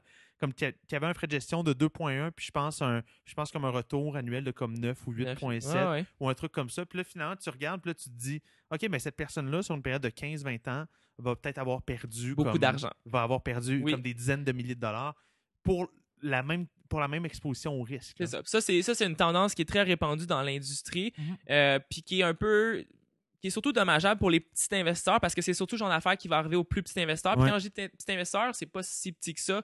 Ça peut être des fois des investisseurs à 50 000 et moins, 100 000 et moins. Puis on s'entend que c'est pas tout le monde qui a 100 000 de côté. Ouais. Euh, donc c'est quand même, euh, ça peut être quand même des montants assez importants. Puis euh, quand- par exemple, quand un investisseur devient avec un plus gros montant investi, euh, mis de côté, euh, ben là, il, il tombe dans une catégorie gestion de patrimoine ou Ouais. euh, euh, gestion privée, des affaires comme ça, qui eux autres font, font affaire à- avec plus de plus de Ouais, ben, nécessairement, c'est plus de-. Exactement. oh, oui, Par contre, c'est ça. Ça, c'est un des, des avantages un peu des, des grandes institutions parce qu'ils vont privilégier leurs produits parce que Ouais. autres, c'est sûr que c'est un peu plus payant Ben, de garder l'actif à c'est l'interne. Euh, donc, c'est sûr qu'il y a des incitatifs pour les personnes des institutions financières de faire ça. Euh, mais c'est là que c'est important quand on choisit notre conseiller de peut-être y aller avec quelqu'un qui est indépendant, qui n'est pas attaché avec aucune banque ou Mhm. aucune institution financière ou compagnie d'assurance parce que euh, lui ou elle, dans le fond, va pouvoir vraiment choisir les meilleurs produits disponibles, pas les produits qui probablement la payent plus parce que c'est, c'est- il y a, dans les peut-être dans, dans certaines Mais, mais- banques, mais c'est comme ça, mais- ils mais payent parce plus. que ça existe aussi, même avec. Ben, effectivement, c'est- certain qu'il y a des conseillers qui vont plus être payés parce qu'ils Mhm. l'ont mis plus dans un fonds, mais ça existe même, j'imagine, chez les conseillers indépendants. Euh, je, Ben- parlais, je, je parlais par exemple avec des, avec des wholesalers, là, donc des Mhm. vendeurs en gros qui s'affilient avec, Ouais. des, avec, des, euh, avec des conseillers financiers. Puis pour beaucoup de conseillers financiers, ils- plus ils ont d'argent avec une compagnie, généralement, plus leur, plus leur commission qui leur reviennent. Euh, Il y a, ou il y a- il y a peut- quelque chose. mais peut-être- que je comprends mal. peut- ben, en fait, Ouais. euh, moi, j'ai, dans, nous, on n'a pas ça. Ouais. Puis, euh, j'ai jamais vu ça, mais ça, je ne Ouais. dis pas que personne ne le fait. Mais, ça- dans le fond, en général, dans l'industrie des fonds mutuels, pour un conseiller financier, les euh, payouts, dans le fond, les, co- les, les, les, les, frais de suivi que le, commissaire- le, le, le, le- le conseiller financier est payé sont assez compétitifs. C'est quand même assez euh, répandu partout. C'est rare qu'un va payer 25% de plus que l'autre. Parce que sinon, ça, je veux dire, ça, premièrement, c'est euh, c'est un avantage vraiment vers un fonds. Puis de plus en plus maintenant, avec la, la, les, la conformité puis tout, il y a, il y a- il semble- il y a un pas vers, euh, vers l'avant, c'est-à-dire qu'il va y avoir plus de, de, Ouais. de transparence vers les, envers les Ouais. frais. Donc, la plupart des compagnies de fonds ont toutes nivelé leur, leur euh, commission qui est versée au conseiller financier. Ouais. Donc ça, à ce niveau-là, c'est bien parce que ça fait que tu n'as pas de conflit d'intérêt. Tu vas pas vers un produit qui est plus... Ben, c'est ça, parce qu'effectivement, tu sais, ben, euh, Puis ça, puis ça en, en ben, passant, il y a un astérix à ce niveau-là. Ça dépend toujours du type d'actif. Un fonds obligataire va être moins payant qu'un fonds d'action. Nécessairement. Mais ouais. ça, euh, puis il y a peut-être peut-être euh, des conseillers qui le font, mais ça, ça tout est possible dans la vie. Mais en général, moi, quand je bâtis un portefeuille, c'est pas la chose que je regarde, le payout. C'est parce que dans le fond, c'est la personne, tu sais, quand tu as un client, tu veux qu'il reste client longtemps avec toi, tu veux que tu aies une relation à long terme. OK? Si tu y vas avec un fonds trop risqué pour la personne, puis que la personne ne dort pas la nuit, puis que ça, Tu perds sa business. ça aussi, business, ben oui. t'es pas plus avancé. Exact. Donc, c'est mieux d'avoir un fonds peut-être qui est moins payant pour un conseiller, mais que tu vas le garder plus longtemps. Personnellement, c'est mon opinion. C'est clair. Sauf que c'est ça. En général, c'est très, très nivelé en termes dans, dans une catégorie de, de Mhm. fonds. C'est très, c'est tout, c'est à peu près la même. tu une question de, de, de conflit d'intérêt qui C'est serait ça. Mais, là, sinon, mais là. encore une fois, il y a, y a tellement de différentes pratiques en termes de frais dans les banques, dans tout, puis dans les, même les conseillers indépendants, que chaque cas est différent, chaque cas. Puis, puis ça, c'est quelque chose que euh, n'hésitez pas à, à- je parle aux, je parle aux gens qui nous écoutent, n'hésitez pas à nous à, nous demander aux conseillers comment ça me coûte, comment ça fonctionne les frais, Ouais. parce que T'es payé comment, c'est ça, toi? c'est exactement ici. C'est quoi l'avantage à ce que moi, je vienne chez toi? Exactement. là? Puis c'est important de le demander. C'est important de, de, de savoir combien on paye. Ouais. Parce que, euh, ben, premièrement, c'est de l'argent que, que, que le conseiller fait sur, Ouais. nos, sur nos investissements.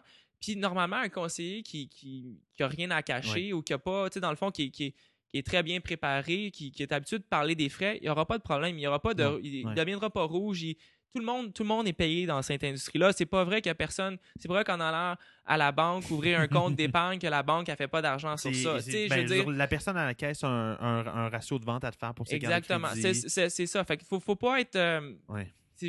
À défaut d'avoir un meilleur euh, qualificatif, faut pas être naïf.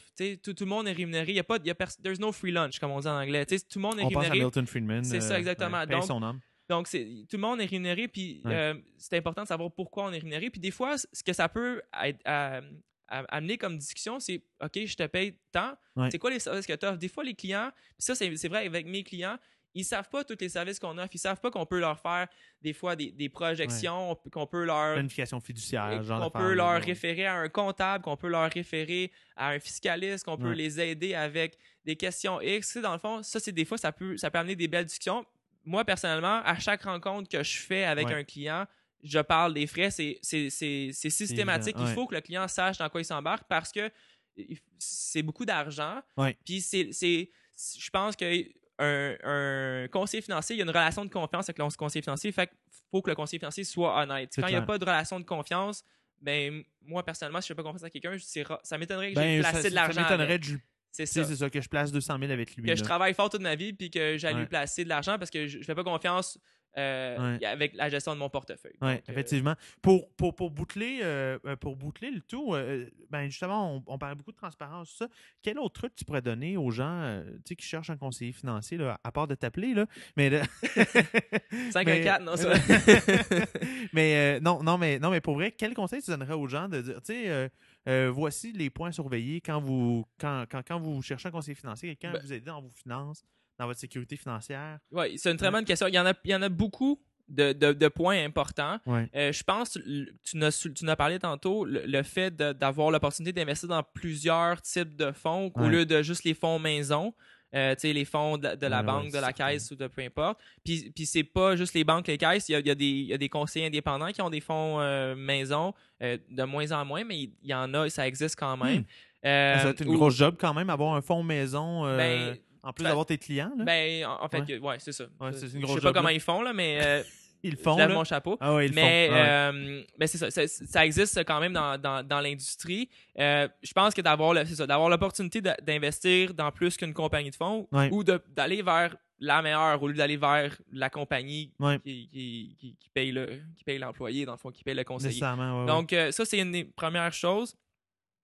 Ça, ça, peut sembler niaiseux, mais il faut qu'il soit compétent. C'est quoi, quoi son background? Est-ce que c'est, c'est quelqu'un qui a des études en finance? Tu sais, je veux dire, euh, est-ce que c'est quelqu'un qui a étudié en économie? C'est-tu quelqu'un qui a étudié euh, ou qui a étudié en, en, arts et lettres? Ou, je sais pas, tu sais, je veux pas dénigrer les non, non, non, mais... mais... je pense que c'est important d'avoir quelqu'un qui connaît ça. Tu as raison, je veux dire, t'as pas envie de ton médecin. Je veux dire, pour, pour être médecin, il faut que tu étudié en médecine. C'est ça, exactement. Moi, je pense que je veux que mon médecin soit compétent, mais je pense que la personne qui gère l'argent qui va, qui va servir à ma retraite, c'est important qu'il soit compétent. Donc, j'ai pas, pas envie de blaster personne en particulier, mais en même temps, ben écoute, je vais le dire quand On va le nommer son nom. non, non, ben, on nommera pas la personne en particulier, mais comme, comme je suis convaincu que les gens qui écoutent et qui, savent de quoi je parle vont, vont reconnaître, mais tu sais, il y a, y a, des entreprises qui recrutent des, des conseillers financiers. Puis, en gros, comme si tu respires, T'as la job, là, finalement. Ah ouais, je sais de qui tu parles. non, non, mais. Non, on mais salue d'ailleurs. on, les salue. Oui, on les salue. non, mais, non, mais blague, tu sais, je pense, mettons, je sais pas, à Liberté 55, à Groupe Investors, euh, euh, un, paquet d'autres boîtes comme ça, tu sais, qui, finalement, eux, sont à la recherche de conseillers, c'est des travailleurs autonomes, mais tu sais, tu peux, euh, tu sais, en gros, je pense que quoi, tu as besoin d'un. Je veux dire, tu même pas besoin d'un background d'études, là, finalement. C'est est-ce que tu respires, est-ce que tu connais des gens je connais pas trop le processus d'embauche parce que j'ai jamais, jamais passé par là, mais ça revient vraiment au point que c'est important d'avoir quelqu'un de compétent qui connaît son affaire. Tu as raison, je veux dire, avoir quelqu'un qui a, tu sais, je veux dire, qui a, tu as étudié en, je sais pas, tu as étudié en histoire de l'art, puis c'est super intéressant l'histoire de l'art, ça, me fascine, mais tu n'as peut-être pas, même juste pour apprendre les produits, puis comprendre comment ça fonctionne, l'investissement, comprendre le, comprendre le principe de l'intérêt composé. C'est quand même assez complexe. De manière intuitive. C'est ça. Pour pouvoir l'expliquer à d'autres personnes, c'est peut-être t'as peut-être pas le background idéal. Tu n'as pas besoin d'avoir quelqu'un qui a un CFA nécessairement. Puis un CFA, pour ceux qui ne savent pas, c'est un, une certification en finance qui est très, très, très poussée. c'est l'équivalent d'avoir à peu près un doctorat en finance euh, que je pourrais comparer. Euh, pas besoin, le conseiller financier n'a pas besoin d'avoir un CFA, mais il faut qu'il comprenne qu'est-ce qui se passe dans le fond. Peut-être que le gestionnaire de portefeuille va avoir un CFA, mais, mais c'est important que le, le, le, conseiller financier comprennent bien. Je, personnellement, j'ai une maîtrise en finance. Donc, j'ai fait mon bac en, administration, concentration en finance, puis une maîtrise en finance. Je pense que je, comprends, même si j'ai pas de CFA, je comprends bien. Je comprends quand même bien ce qui se passe. Puis, euh, ayant étudié à, à Philadelphie, étant proche de de New York. Euh, on, avait un, un, laboratoire Bloomberg. On était, on allait, on allait faire des sorties à, Wall ben, Street. Ben donc, euh, ben, c'est à deux heures en train, une heure et demie en train. à peu près, oui, exactement. donc c'est ça, c'est quelque chose que, que, que j'ai vécu de proche, donc que, que je connais bien, mais c'est important. L'expérience de la personne, effectivement, mais effectivement, l'expérience avec, avec le milieu. C'est ça. Puis euh, en terminant, puis il y a d'autres, il y a beaucoup d'autres critères que ça.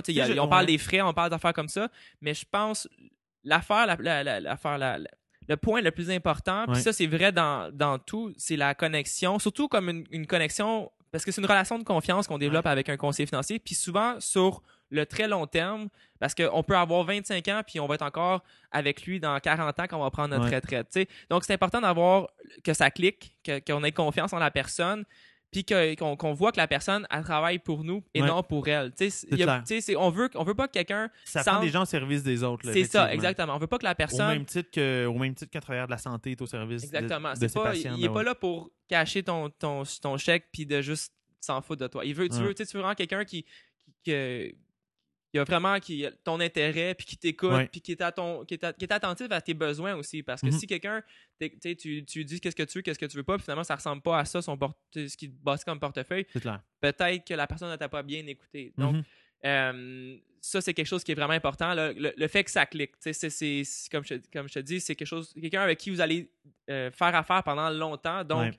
assurez-vous que vous entendez bien avec, s'il vous plaît, parce que là, si- sais, comme, c'est comme dans un couple. Euh, puis, euh, je, je veux pas, je veux pas faire de message à personne, mais est-ce que, tu sais, comme dans un couple, quand Audrey, ça va, ouais, écoute, c'est ça. là. quand ça C'est va bien bout. dans un couple, euh, puis on parle d'argent, on peut chicaner. Fait qu'imagine quand ça va mal. Ouais, fait c'est que, tu sais, c'est- c'est la même affaire avec un conseiller financier. Si, si ça commence à aller mal, ça se peut que tu, tu chicanes avec ton conseiller, surtout si tu as des rancunes envers lui ou tu t'entends pas bien Ouais. avec.